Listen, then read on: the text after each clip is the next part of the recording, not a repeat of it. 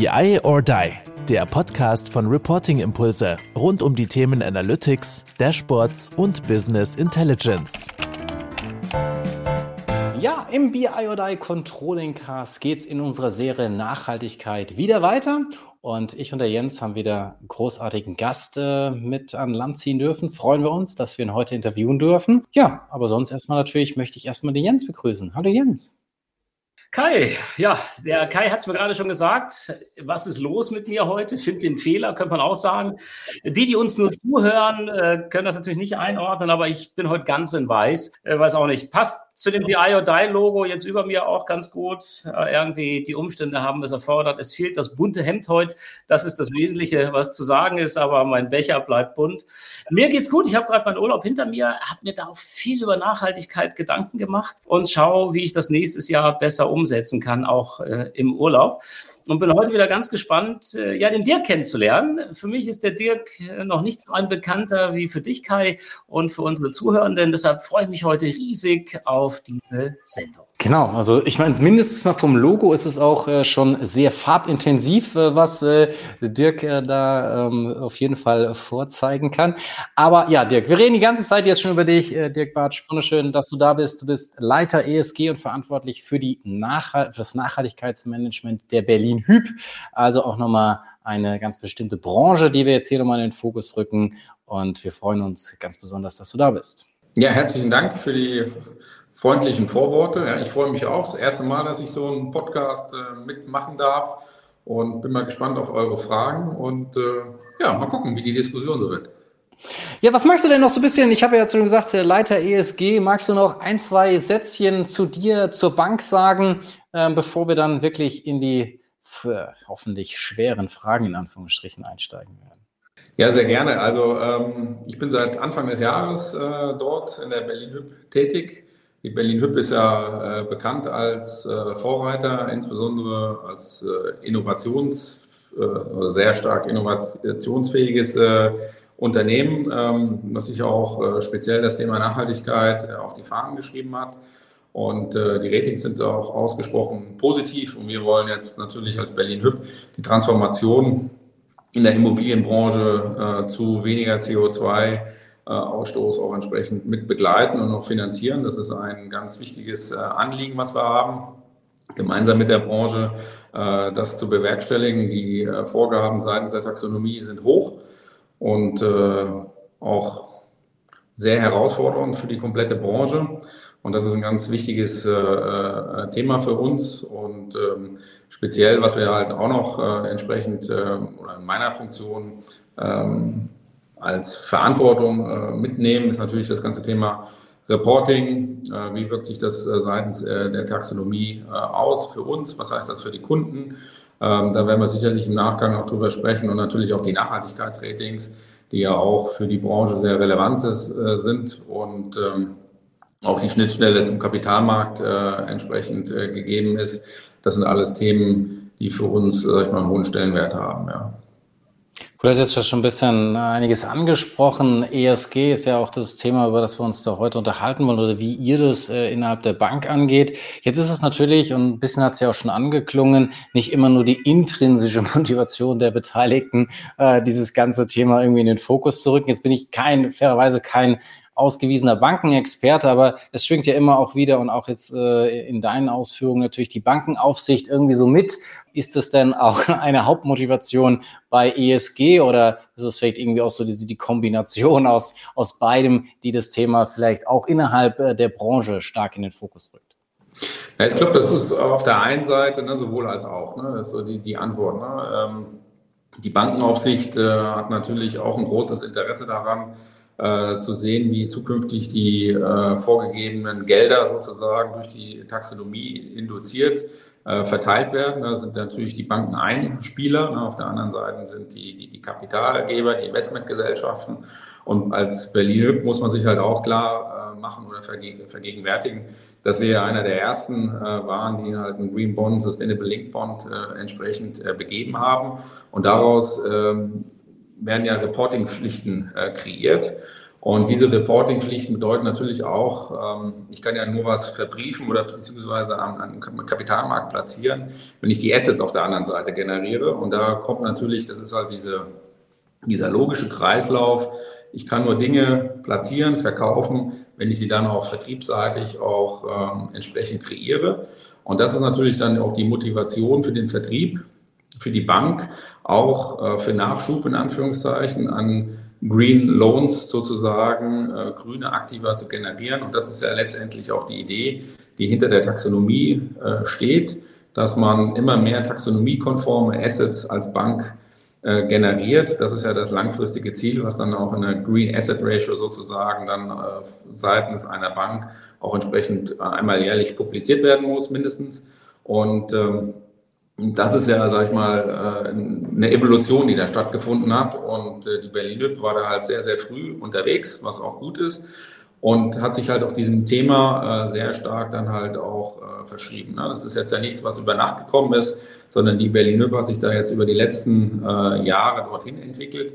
Und wir haben jetzt natürlich auch über das ESG-Dachprojekt, was ziemlich genau vor einem Jahr ins Leben gerufen wurde, einen sehr ganzheitlichen Ansatz äh, gewählt, um dann halt auch diese, äh, diese Logiken, die Transformation, die Aufgaben, die anstehen, das auch intern bewerkstelligen zu können, halt gesamthaft so dieses ESG-Projekt äh, losgetreten unter externer Begleitung. Und ähm, da ist das Ziel ähm, sicherlich auf der einen Seite den Datenhaushalt zu verbessern, ja, unseren die entsprechenden Produkte zu haben, ähm, auch die Governance entsprechend so aufgestellt zu haben. Also das ist sehr, sehr vielschichtig und das treibt auch die ganze Bank. Also das ist kein Bereich in der Bank, der davon unberührt bleibt. Ne? Es geht also über Compliance, über Risk, über Personal, Vertrieb, ESG-Daten. Also es ist, wie gesagt, niemand, der da ausgeblendet wird. Und das ist natürlich für uns schon ein großes Thema. Dann kommt noch hinzu, dass wir unsere ähm, Gebäude neu bauen, also die, die Niederlassung sozusagen der Berlin Hüb. Und da sind wir natürlich dann auch ähm, sehr stark daran interessiert, dass wir auch eine sehr nachhaltige eigene äh, Immobilie kreieren. Ähm, und da fließen natürlich viele dieser Kriterien, die wir äh, unseren in Anführungszeichen Kreditnehmern auferlegen, über ESG-Fragebögen etc., spielt das auch zu uns zurück. Also das heißt, äh, wie sind wir als ähm, jetzt als äh, Bauherr sozusagen auch in der Lage, diese Daten zu liefern. Ne? Also es hat ganz viele unterschiedliche Facetten. Einmal ähm, wir als Bank, als Kreditgeber und auf der anderen Seite selber als Bauherr ähm, auch mal äh, zu sehen, was heißt das eigentlich, wenn wir diese Kriterien, die wir als Maßstab anlegen für unsere Kunden, was heißt das halt eigentlich für uns? Wie kriegen wir das selbst bewerkstelligt und was sind die Hürden?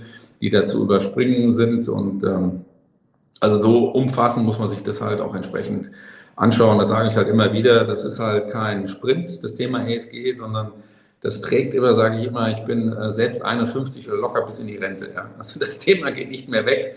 Und ich weiß, ähm, dass da noch so viele Änderungen kommen werden und immer, immer wieder neue Herausforderungen. Und das sehen wir auch bei uns auch im Tagesgeschäft. Und ähm, das ist auf der einen Seite das, was uns antreibt, was viel Freude und Spaß bereitet. Aber auf der anderen Seite natürlich auch, ähm, wie du eingangs in deiner Frage gestellt hast, ist, hat das Ganze natürlich auch ein aufsichtsrechtliches äh, Hintergrund. Und äh, wir hatten jetzt ja die Gespräche mit der Aufsicht, mit dem JST und äh, wie viele andere Banken auch. Und da kriegt man dann natürlich dann auch mal einen Spiegel davor gehalten, was läuft gut, was läuft weniger gut, wo müssen wir uns noch stärker anstrengen. Und ähm, das Thema haben wir alle miteinander. Du hast jetzt schon von diesem ganzheitlichen ESG-Ansatz gesprochen und ja ein bisschen einen Einblick schon gegeben. Das ist nicht nur, ich fordere es von anderen, sondern ich muss dann am Ende des Tages, auch wenn ich selbst äh, Immobilien neu baue, äh, mich dann diesem Standard unterwerfen. Aber äh, wenn wir jetzt nochmal in Richtung Kennzahlen denken oder auch in Richtung äh, Kennzahlen, die er vielleicht neu definiert hat oder auch die, die Spannbreite von Kennzahlen. Also kannst du da nochmal ein bisschen was dazu sagen? Also die Spannbreite äh, der Kennzahlen, ähm, ich glaube, ein, ein, mal einen Schritt zurück. Ne? Wenn man sich ähm, anschaut, äh, ich komme ja ursprünglich aus einmal sehr stark aus dem Kapitalmarktgeschäft, äh, selbst lange Jahre als Analyst tätig, dann auch im Bereich Investor Relations. Das heißt, ich kenne eigentlich ganz gut die Denke, wie derjenige, der, äh, sag ich mal, auf der Vertriebsseite äh, agiert, aber auf der anderen Seite, der dann auch äh, tatsächlich das Kapital allokiert. Und derjenige, der das Kapital allokiert, der möchte natürlich immer Datenreihen haben, möglichst lang, historisch äh, und, und dann auch genormt, dass ich sie innerhalb der Branche und idealerweise über die Branche hinweg äh, vergleichen kann. Und äh, eins der Herausforderungen ist natürlich bei dem Thema äh, ESG, dass viele Datenreihen A, in der Historie noch gar nicht vorliegen und viele Daten jetzt erst neu äh, kreiert werden müssen. Und um das alles ein bisschen griffiger äh, zu machen, das ist ja erstmal die grundsätzliche Herausforderung, äh, die wir alle miteinander äh, haben. Und dann ist es auch noch nicht so ganz klar, äh, von welchen Daten sprechen wir jetzt eigentlich. Für uns ist ein ganz wichtiges Kriterium, um beispielsweise zu entscheiden, ist ein Objekt, welches wir finanzieren, nachhaltig oder nicht.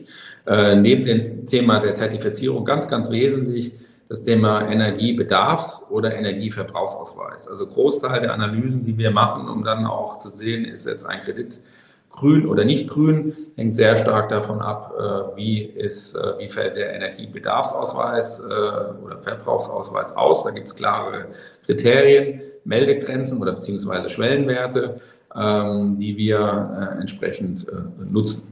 Das ist noch relativ in Anführungszeichen einfach. Äh, ich muss halt diese Daten abfragen, ein System hinterlegen und das auch entsprechend dann äh, maschinell verarbeiten. Darüber hinaus gibt es aber in dem Bereich E äh, noch eine ganze Menge weitere Kriterien, die für, eine, für ein Objekt, für eine Immobilienfinanzierung relevant sein können. Das ist das Thema Wasserverbrauch, Abfallkennzahlen, ähm, die Nutzung, die Größe eines Objekts etc., um dann halt entsprechende Energieeffizienzkennzahlen zu berechnen.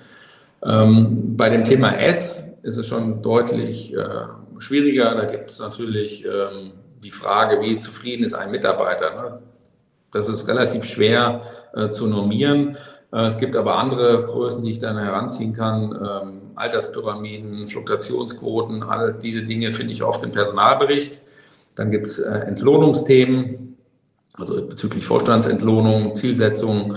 Ähm, das sind dann auch äh, Themen, die sind auch noch gut vergleichbar. Aber wenn es jetzt äh, an ESG strategische Zielsetzungen geht, dann wird es schon deutlich schwieriger. Ne? Da haben wir unsere eigenen KPIs ähm, entwickelt hinsichtlich äh, Transformation, äh, Größen äh, und, und, Transparenzangaben. Das, das sind äh, institutsspezifische Themen, ähm, die wir dann unseren ESG äh, Sustainable Link Bond hinterlegt haben.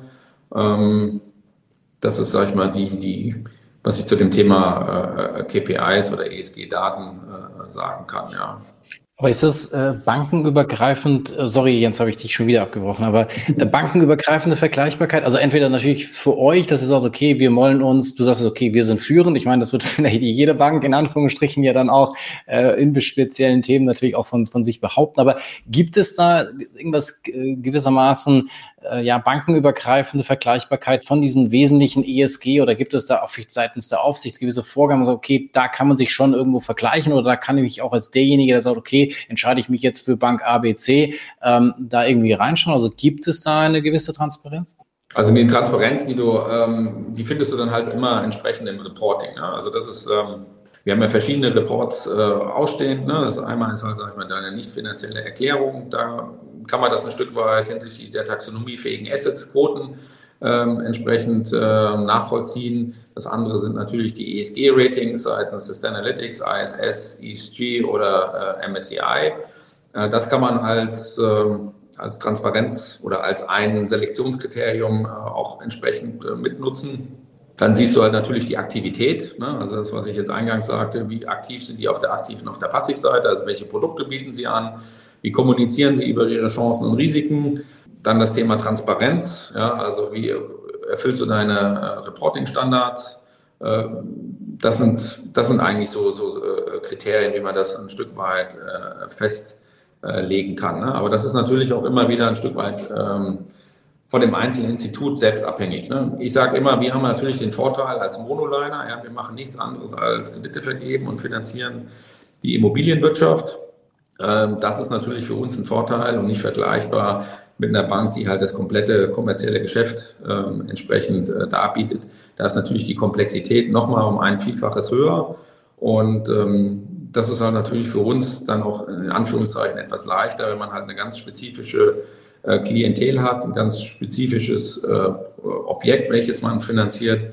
Das macht es dann dahingegen etwas leichter in Anführungszeichen. Aber die, die Herausforderungen sind da auch nicht äh, minder, aber es ist halt ein Stück weit leichter, sich auf dieses Thema äh, zu fokussieren und komplett einzulassen. Jens, du jetzt. ja, jetzt, äh, Kai, jetzt hast du ja betont lang geschwiegen. Mich hat interessiert äh, in, den, in den Schilderungen dann auch, du hast jetzt über Kennzahlen gesprochen, über das Thema Vergleichbarkeit auch.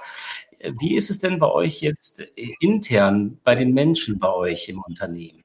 Ist ja auch ein Punkt, wo wir sagen, das äh, Thema Nachhaltigkeit wird auch über die Menschen im Unternehmen dann letztendlich entwickelt. Das ist jetzt nicht so sehr der Blick nach außen und das, was wir vielleicht berichten, äh, außer jetzt vielleicht bei dem Thema Social Responsibility.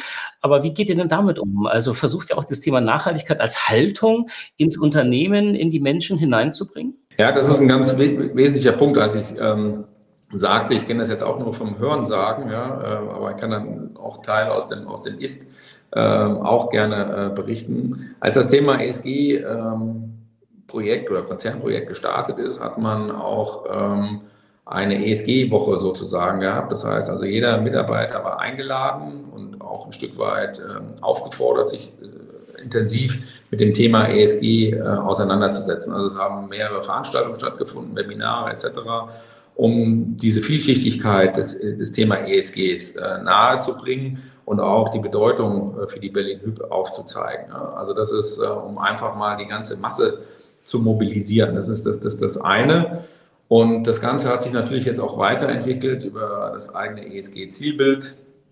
Über das ESG-Zielbild haben wir auch eigene äh, Schulungsformate äh, entsprechend erstellt. Einmal über das ESG-Zielbild an sich, also was äh, ganz konkret die Berlin Hüb äh, beschäftigt im Sinne ihrer Chancen und Risiken und was wollen wir. Ähm, und dann als zweiten Punkt, was heißt das eigentlich ESG? Also mal sehr grundsätzlich, ähm, wie kann man da entsprechend draufschauen? Und das Ganze wurde über ähm, eine sehr nett äh, gemachte äh, Schulung, die letztendlich auch verpflichtenden Charakter hat, an die Mitarbeiter getragen und auch nicht, äh, sage ich mal, immer so Häkchen setzen und klicken, sondern halt vieles auch ähm, mit, mit Videos hinterlegt, ja, wo man auch den einen äh, oder die eine äh, Kollegin mal äh, wiedererkannt hat oder Kollegen. Und dann war das halt sehr, ähm, sehr unterhaltsam einfach äh, äh dargestellt. Und ähm, da war auch die Resonanz äh, seitens ähm, der Mitarbeitenden der Berlin Hüb sehr, sehr positiv. Und dann bieten wir natürlich darüber hinaus auch verschiedene Workshops äh, an und laden halt auch die äh, Mitarbeitenden dazu ein, da auch sich entsprechend, ähm, sag mal, weiter ihre Neugier zu befriedigen und halt die Themen weiter voranzutreiben. Auch bei dem Thema Charter der Vielfalt, ja, soziales Engagement, ähm, das ist ja was, was auch bei der Berlin Hüb schon aus der Vergangenheit äh, sehr stark immer wieder ähm, mitgetragen wird. Aber das gilt dann natürlich auch immer wieder, äh, sag ich mal, äh, neue Facetten zu dem Thema ESG zu entwickeln. Ja, das ist ja jetzt nichts, was statisch ist, ne, sondern es ist einfach ja auch äh, immer wieder zu zeigen, wie sich, das, äh, wie sich die Dinge verändern. Und ein ganz wesentlicher Punkt, ähm, um das auch mal äh, äh klar oder was weiß ich, nicht klar zu sagen, aber mal äh, die Bedeutung aufzuzeigen, dass wir wir haben ja verschiedene Gremien. Es hört sich immer Gremien so ein bisschen despektierlich an, äh, ein bisschen altbacken oder beziehungsweise ähm, sehr bürokratisch. Es gibt das ESG-Board unter Leitung des Vorstandsvorsitzenden von Sascha Klaus. Ähm, wir organisieren das, also seitens ähm, der Strategie und dem Nachhaltigkeitsmanagement.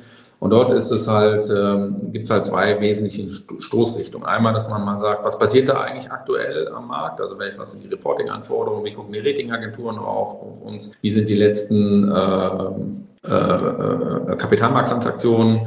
gelaufen? Was gibt es Neues aus den einzelnen Arbeitsgruppen, also aus der Sustainable Finance Arbeitsgruppe? Wo stehen wir bei dem ESG-Umsetzungsplan? Also das ist eine ganz breite äh, Agenda, wo dann die einzelnen äh, betroffenen Unternehmensbereiche dann auch ihre Plattform haben, äh, zu sagen, wo stehen wir aktuell und auch so auch miteinander ins Gespräch zu kommen äh, sich auszutauschen und auch ähm, dafür zu sorgen, dass jeder äh, die gleiche Informationsbasis hat in der Bank. Das findet alle sechs Wochen äh, statt und das ist auch ein ganz wes wesentliches Instrument, um äh, die einzelnen äh, Bereiche, Abteilungen ajour zu halten, was passiert eigentlich im Unternehmen gerade. Und dadurch, dass es halt natürlich auch beim Vorstandsvorsitzenden aufgehängt hat, hat das auch eine andere Verbindlichkeit. Ja. Ähm, und für ihn ist es natürlich auch wichtig, äh, so die Stimmung aufzunehmen. Wie so jetzt so die Diskussion? Laufen die Dinge, laufen sie nicht? Wo hakt es? Und wo brauchen wir auch relativ schnell Entscheidungen? Mhm.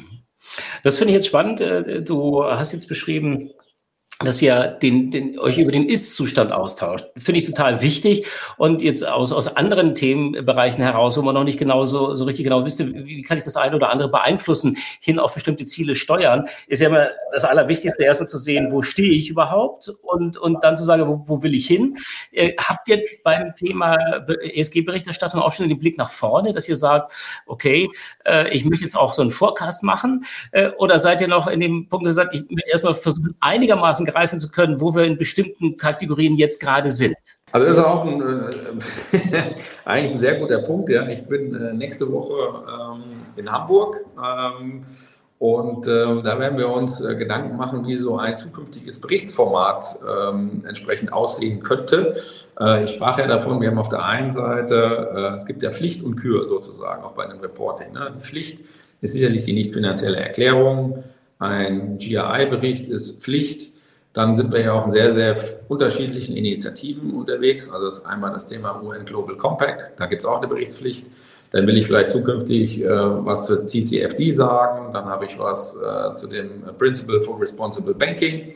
Und jetzt ist ja so ein bisschen so die Frage, ja, wie kann ich eigentlich diese unterschiedlichen Initiativen mit ihren eigenen Berichtspflichten und vielleicht daraus wieder abgeleiteten spezifischen Kennzahlen, wie kriege ich die vielleicht in ein äh, gesamthaftes Berichtsformat. Und da machen wir uns aktuell auch ein Stück weit äh, Gedanken, äh, wie kriegen wir das alles unter einen Hut. Also das heißt, wie kann ich aufsichtsrechtliche und auf der anderen Seite die Anforderungen seitens unserer Investoren in einem Produkt sozusagen, in einem Berichtsformat erfüllen und idealerweise auch ähm, die KPIs, also alles das, was quantitativ ist, wie kann ich das auch entsprechend in einem neu zu kreierenden Format äh, entsprechend darstellen. Also das ist eigentlich so ein bisschen so die Herausforderung nach vorne, dass ich ja die Dinge nicht immer zwei oder dreimal machen will, sondern wie kriege ich es idealerweise so geschnitten, dass ich allen meinen Stakeholdern über ein neu zu konzipierendes Berichtsformat äh, erstellt bekomme. Das ist eigentlich so ein bisschen die Challenge, die wir jetzt haben oder die wir uns auferlegt haben für die nächsten Jahre, ja, um das alles mal unter einen Hut zu bekommen. Und der Anteil Technologie versus fachliche Challenge im Sinne von, ich meine, ESG ist ja durchaus auch schon noch ein neueres Thema. Ich meine, das ist noch nicht alles definiert, da ist jetzt noch nicht alles durchgedacht. Da muss man ja an der einen oder anderen Stelle auch fachlich sich äh, das von, von der einen oder anderen Stelle nochmal neue Gedanken machen.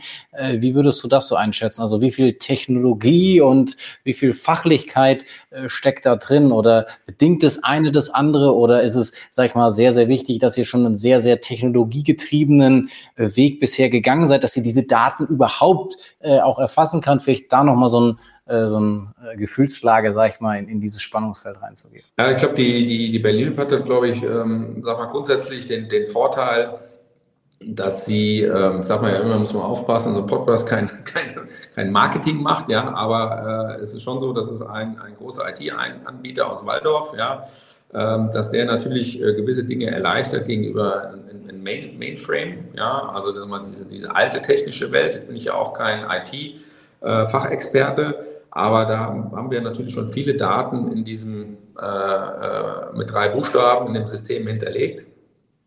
Und äh, daraus lassen sich natürlich äh, gewisse äh, Reportings leichter kreieren, als wenn ich äh, was in den anderen Datenbanken entsprechend isoliert habe. Ne? Also das ist, ist, also, das haben wir auch, ja.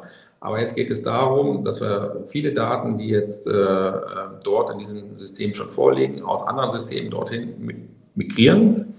Ähm, das ist wie bei anderen Häusern auch. Ja, das ist ein ganz normaler Prozess. Der wurde jetzt auch über das äh, Thema ESG-Daten äh, mit initiiert. Das ist ein ganz wichtiger, äh, wichtiger Bereich. ESG-Daten in dem Umsetzungsfahrplan, den ich skizziert habe, der geht bis in das Jahr ähm, Ende 2024, ähm, ist das praktisch mit Meilensteinen hinterlegt. Und der Punkt ist, die Herausforderung ist also A, welche Daten gehören da perspektivisch rein? Welche werden aufsichtsrechtlich gefordert? Viele Dinge sind ja auch neu. Es gibt auch viele technische Umwelt, äh, technische ähm, Kriterien, die sind uns noch gar nicht bekannt, weil die Taxonomie noch nicht final ist zu gewissen Umweltzielen. Also beispielsweise Umweltziel 2 bis 6 äh, oder 3 bis 6, Entschuldigung, 1 und 2 sind definiert, aber 3 bis 6 noch nicht. Also vier sind offen. Und äh, die müssen ja in diese ESG-Datenwelt äh, hinein und auch erstmal seitens äh, bei den Kunden erhoben werden. Da gibt es einfach noch gar keine äh, Daten. Und ähm, das Thema äh, Nachhaltigkeit und äh, Digitalisierung, IT, ist was, was unseres Erachtens das eine bedingt das andere. Ja. Ich kann nicht ohne das eine. Und das ist so, so sehen wir das auch. Und äh, das Thema Digitalisierung befähigt uns überhaupt erstmal diese ganzen Auswertungen äh, zu fahren hinsichtlich auch diese Kriterien, um dann diesen Selektionsprozess, was passt für einen Green Bond, welche Assets, äh, wie ist, ist, die Selektion, was ist jetzt ein, ein, grüner Kredit, was eben nicht. Und diese ganzen Merkmale, die werden jetzt natürlich zukünftig äh, deutlich granularer, äh, dass ich das noch besser steuern kann. Das ist auch wieder relevant für die äh, Gesamtbanksteuerung. Also das heißt, wie incentiviere ich bestimmte Kredite, wie preise ich sie, wie schätze ich sie ein hin, hinsichtlich ihrer Auswahlwahrscheinlichkeit und Höhe. Diese ganzen Themen, das sind äh, die, die großen äh, Herausforderungen auch in der Gesamtbanksteuerung für alle Banken miteinander. Ähm, und das ist auch das, äh, worauf die Aufsicht äh, äh, stärker ihren Blick richten wird äh, nach vorne. Und ähm, da ist nicht so, dass wir da jetzt schon lange fertig sind und haben wir alles. Aber das ist, wie gesagt, ein Prozess. Ja, wir haben die Themen erkannt und arbeiten die jetzt als sukzessive entsprechend gesamthaft ab. Schneller Impuls jetzt bei mir, denn ich glaube, das kannst du mit einem Wegwischen beantworten. Ich habe mich jetzt die letzten Wochen viel mit dem Thema Lieferkette, Supply Chain und so weiter beschäftigt. Und das ist ja jetzt gar nicht so sehr euer Thema, gehe ich mal davon oh. aus. Echt? Ja, okay, ja, dann kannst du nochmal zurückkommen darauf. Und zwar ist es jetzt so ein, so ein Punkt. Dort hat man mir gesagt, fällt es vielfach super schwer, jetzt zu sagen, gerade jetzt beim Thema Emissionen oder so, was habe ich eigentlich für einen Wert? Wie messe ich eigentlich? Wie kann ich mich verbessern? Und die tasten sich jetzt wirklich vor, dass sie sagen, ich ja, mach mal einen Workshop und überleg mal, wo könnten jetzt an welcher Stelle jetzt zum Beispiel viel Emissionen äh, sein. Und dann baue ich wirklich mal was Konkretes zum Messen ein auf einer Strecke. Dann teste ich Maßnahmen und gucke, dass sich was senkt und dann gehe ich wieder anders äh, Stück für Stück vor. Fand ich jetzt ganz interessant. Jetzt ein Weg.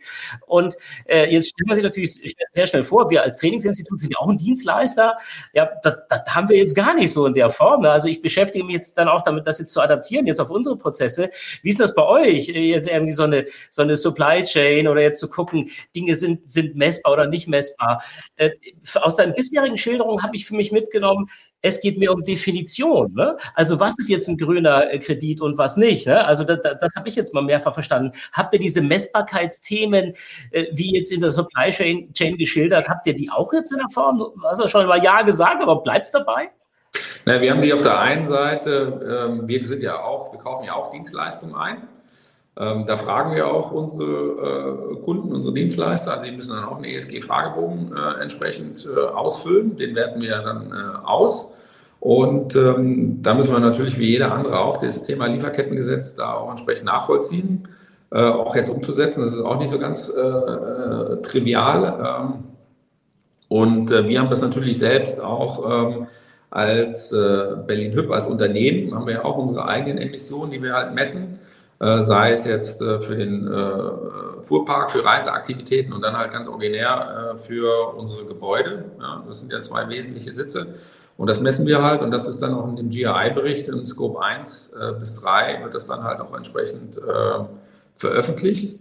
Und ähm, das ist ja halt auch immer dieses Thema der doppelten Materialität, dass ich auf der einen Seite schaue, wie agiere ich als Berlin-Hüb, also was sind meine eigenen Emissionen, wie wirke ich auf die Umwelt und umgekehrt. Das heißt also, äh, und das ist ja für die Bank das Maßgebliche über das äh, Kreditvergabe oder andere Banken, die halt Gelder auch anlegen. Wie beeinflusse ich halt dort ähm, das Thema der Nachhaltigkeit? Ja. Und die Messbarkeit, die für uns halt sehr relevant ist. Und das, was ich halt sagte, ist halt das Thema Energiebedarf und Verbrauchsausweise. Und das ist letztendlich äh, das A und O äh, aktuell, das Selektionskriterium schlechthin. um zu sagen, ist eine Immobilie grün, in Anführungszeichen, oder halt eben nicht grün. Hm. Wenn man jetzt sagt, okay, wir, wir, wir kriegen es messbar, wir kriegen es irgendwie dokumentiert, wir, wir sehen das ein, dann ist ja so die Frage, welche Aktionen leite ich daraus ab?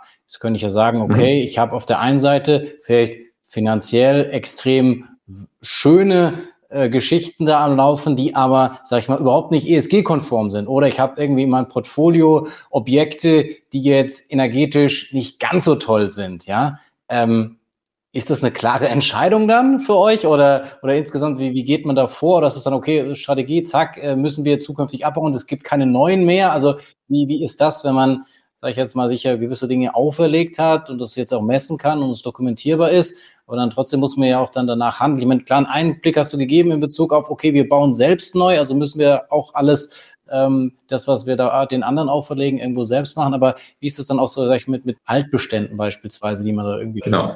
Also die, die, die, der, der große Punkt, also die ganze Transformation, also die EU-Taxonomie wird ja nur gelingen, wenn wir den Bestand entsprechend befähigen, dass, er, dass der Bestand energieeffizienter äh, wird.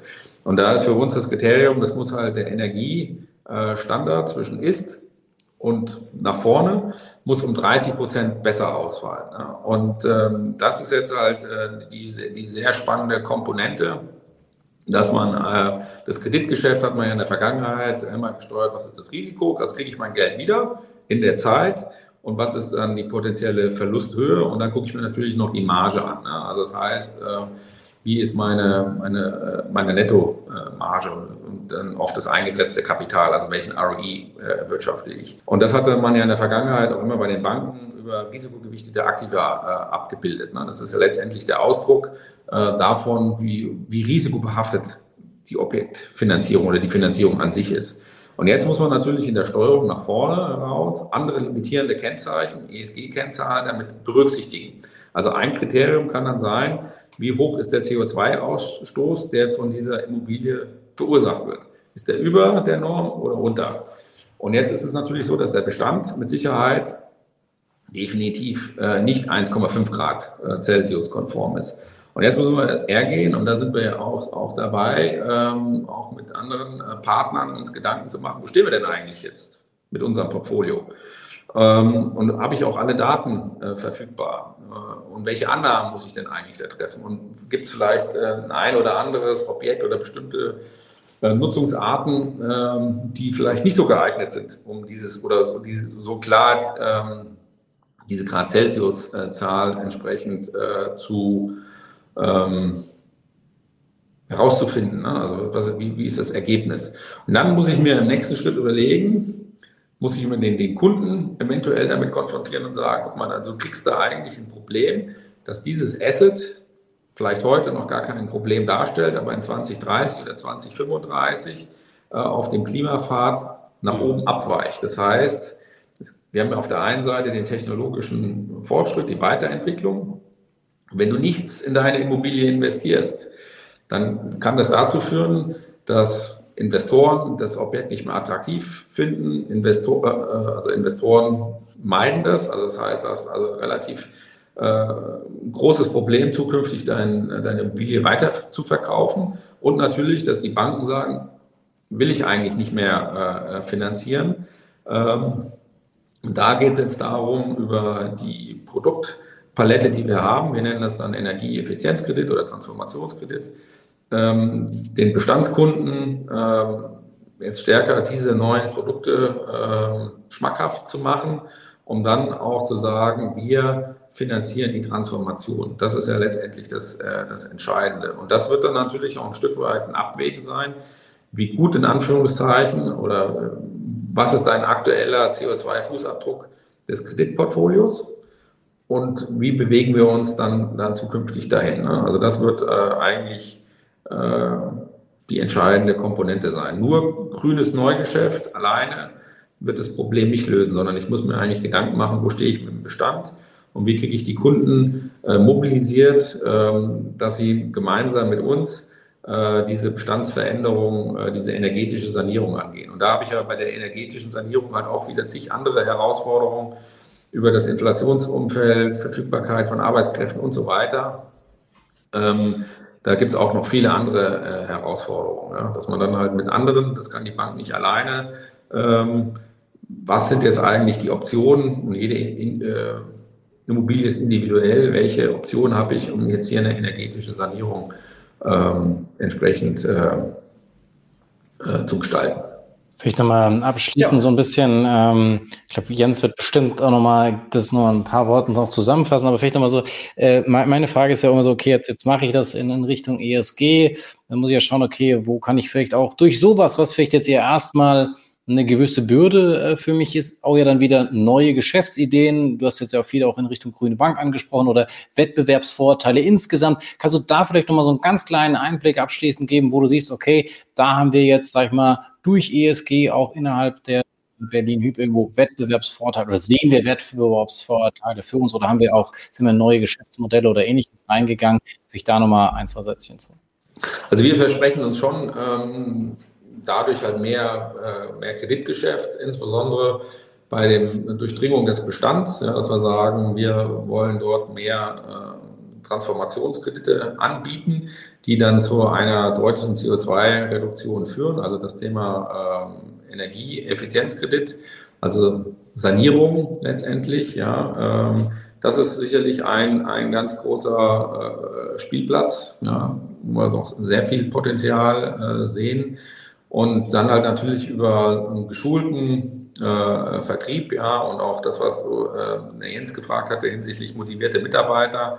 Ähm, wenn man sich halt schon sehr lange mit diesem Thema Nachhaltigkeit beschäftigt, ja, und äh, dann sollte man eigentlich in der, in der Lage sein oder einen Vorteil daraus äh, kreieren, dass man äh, etwas vertrauter, ähm, wie soll ich sagen, etwas äh, unbedarfter, also nicht so vorbelastet, ja, in dieses Thema mit dem Kunden hineingeht und äh, gemeinsam mit dem Kunden die Optionen äh, aufzeigt, was wir dann auch äh, gemeinsam machen können. Ne? Das ist eigentlich so ein bisschen, würde ich mal davon ausgehen, dass man da einen Glaubwürdigkeitsvorteil hat. Ja? Und äh, das ist natürlich auch für die Kunden äh, sehr relevant, mit wem man dann Geschäft macht, dass man auch das auch mit demjenigen tut, der sich schon sehr, sehr lange äh, und ausgiebig mit diesem Thema äh, Nachhaltigkeit äh, beschäftigt. Das wäre zumindest immer meine persönliche Wahrnehmung an, an, an der Ecke.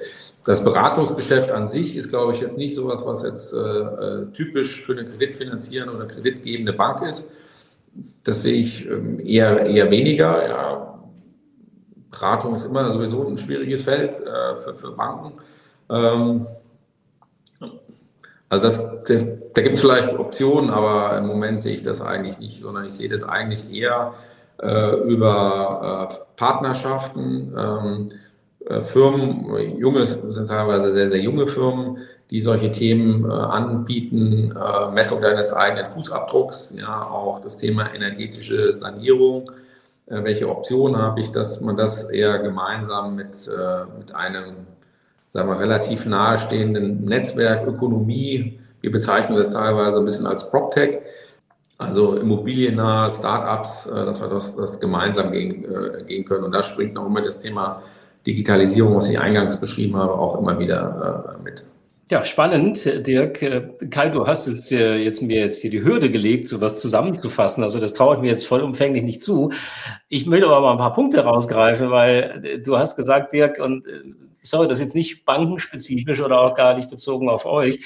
Du hast wie viele andere gesagt, das geht nicht mehr weg. Und ähm, ja, selbst äh, bei mir, ich bin jetzt Mitte 50, wird das so sein. Ähm, nach meiner beruflichen Tätigkeit äh, wird das nicht mehr weggehen. Und das ist auch schön so, ehrlich gesagt, weil ich merke auch an deinen Schilderungen, ihr nehmt die Mitarbeiterinnen und Mitarbeiter mit, ihr äh, macht dort Trainings, ihr stellt dort Veränderungen fest. Und durch das, was ihr tut, was ihr unterstützt und finanziert, nicht nur im Neugeschäft, sondern auch im Bestandsgeschäft, das hast du, finde ich, für mich schön rausgearbeitet, weil was ist heute noch okay, was ist aber in, in fünf bis zehn Jahren eben nicht mehr okay, äh, dass eben dort der Blick nach vorne ganz wichtig ist. Und das sagt mir letztlich wieder, dass wir auf einem guten Weg sind, tatsächlich dieses Thema Nachhaltigkeit in dem Kontext, den du jetzt gerade dort beschrieben hast, also wenn ich jetzt in Immobilien hineinschaue, dass sich da eine ganze Menge bewegen wird, weil die Stakeholder es wollen und äh, weil ihr es so fantastisch unterstützt. Das hat mir jetzt wirklich schöne Einblicke gegeben in einen Bereich, in dem ich vorher noch nicht so sehr hineingeschaut habe. Vielen Dank, Dirk, dir dafür und natürlich auch Kai, dass ich da dabei sein durfte. Ja, definitiv. Also ähm, ja, wir, wir sagen insgesamt Danke. Äh, ich hoffe auch, dass für viele Zuhörerinnen und Zuhörer das äh, spannende Insights war. Ich denke ja auch in Richtung ja, ich sag mal so, diese Operationalisierung hast du ja auch viele Themen erwähnt, ob es ESG-Board war oder letztendlich auch direkt beim Vorstand aufgehängt, dass es einen ja, ESG-Verantwortlichen gibt, äh, äh, der du ja bist äh, bei der Berlin Hyp oder letztendlich auch die ganzen, ja, äh, ja, Wettbewerbsvorteile, die ihr euch erhofft und, und Dinge und Insights, die du da gegeben hast. Ich hoffe, dass da eben viel mitgenommen werden konnte. Ich fand es auch mega spannend, auch von unserer Seite natürlich ein, ein, herzliches Dankeschön. Und für dich jetzt so der allerletzte, der allerletzte Satz oder Sätze, äh, sagen wir ja immer, ist so das letzte Wort, gebührt unserem Gast. Es soll bitte nicht das Dankeschön sein, sondern irgendwas anderes. Also lasst dir nochmal was äh, Schönes einfallen. Und äh, dann hoffen wir, dass wir da ganz viel Mehrwert mit generieren konnten mit dieser Session. Ja, ich sage trotzdem erstmal im ersten Satz viele Danke. äh, Dankeschön äh, an, an, Kai und Jens. Ich glaube, äh, was wichtig ist, äh, was glaube ich äh, bei den Zuhörern hängen bleiben soll, ist einfach, dass man sich einfach auf den Weg machen sollte oder muss. Und ähm, einfach da weiterhin äh, mit, mit viel Lust und Elan äh, entsprechend äh, rangeht und auch mit der Unterstützung, die seitens des Managements äh, notwendig ist. Aber halt natürlich auch äh, ganz wichtig, ähm, dass man auch innerhalb der Organisation weiter immer sehr transparent ist und äh, Feedback gibt, wo man aktuell steht. Und man kann das halt auch nur erreichen, wenn man halt alle Mitarbeiter, ähm, insbesondere ja, einfach mitnimmt ja, und dafür auch begeistert weil selbst, man hat zwar, führt zwar diesen Titel, ja, aber es ist halt alles nichts ohne ähm, die vielen äh, Kolleginnen und, und, und, Kollegen, die dort äh, äh damit beitragen. Und äh, das Ganze ist, wie gesagt, äh, eine Challenge. Ja, es gibt immer wieder neue Herausforderungen und auch äh, Rückschläge. Aber man muss halt einfach für sich einfach mal äh, definieren, was will man. Das haben wir gemacht mit dem ESG-Zielbild und das entwickelt sich auch immer entsprechend weiter und ähm, auch immer mit äh, offenen äh, Ohren und Augen äh, durch die Wälder ziehen und äh, schauen, was passiert da eigentlich links und rechts und offen sein für Austausch, Kollaboration und das Thema weiter äh, entsprechend positiv vorantreiben das ist eigentlich so das, das, das Credo und äh, nicht so sehr äh, von den aufsichtsrechtlichen Anforderungen da entsprechend äh, beeindrucken lassen. Ja, das müssen wir alle miteinander, aber am Ende des Tages geht es eigentlich um diesen positiven Impuls. Wie kann ich äh, meinen Beitrag äh, leisten äh, im Sinne meines Arbeitgebers oder beziehungsweise über das Wirken meines Arbeitgebers, um da auch einen positiven Impact zu erzielen. Und das ist letztendlich das, was wir uns auf die Fahnen geschrieben haben. Und wie gesagt, das sind wir noch lange nicht am Ziel. Und das werden wir weiter sukzessive äh, entwickeln. Und nochmal an dieser Stelle vielen Dank an euch. Perfekt und gute okay. Zeit. Ciao, ciao. Tschüss. Tschüss. Das war BI or Die, der Podcast von Reporting Impulse. Danke, dass ihr auch diesmal wieder mit dabei wart. Wenn es euch gefallen hat, dann hinterlasst uns doch eine gute Bewertung und abonniert den Podcast, um keine weitere Folge zu verpassen. Bis zum nächsten Mal.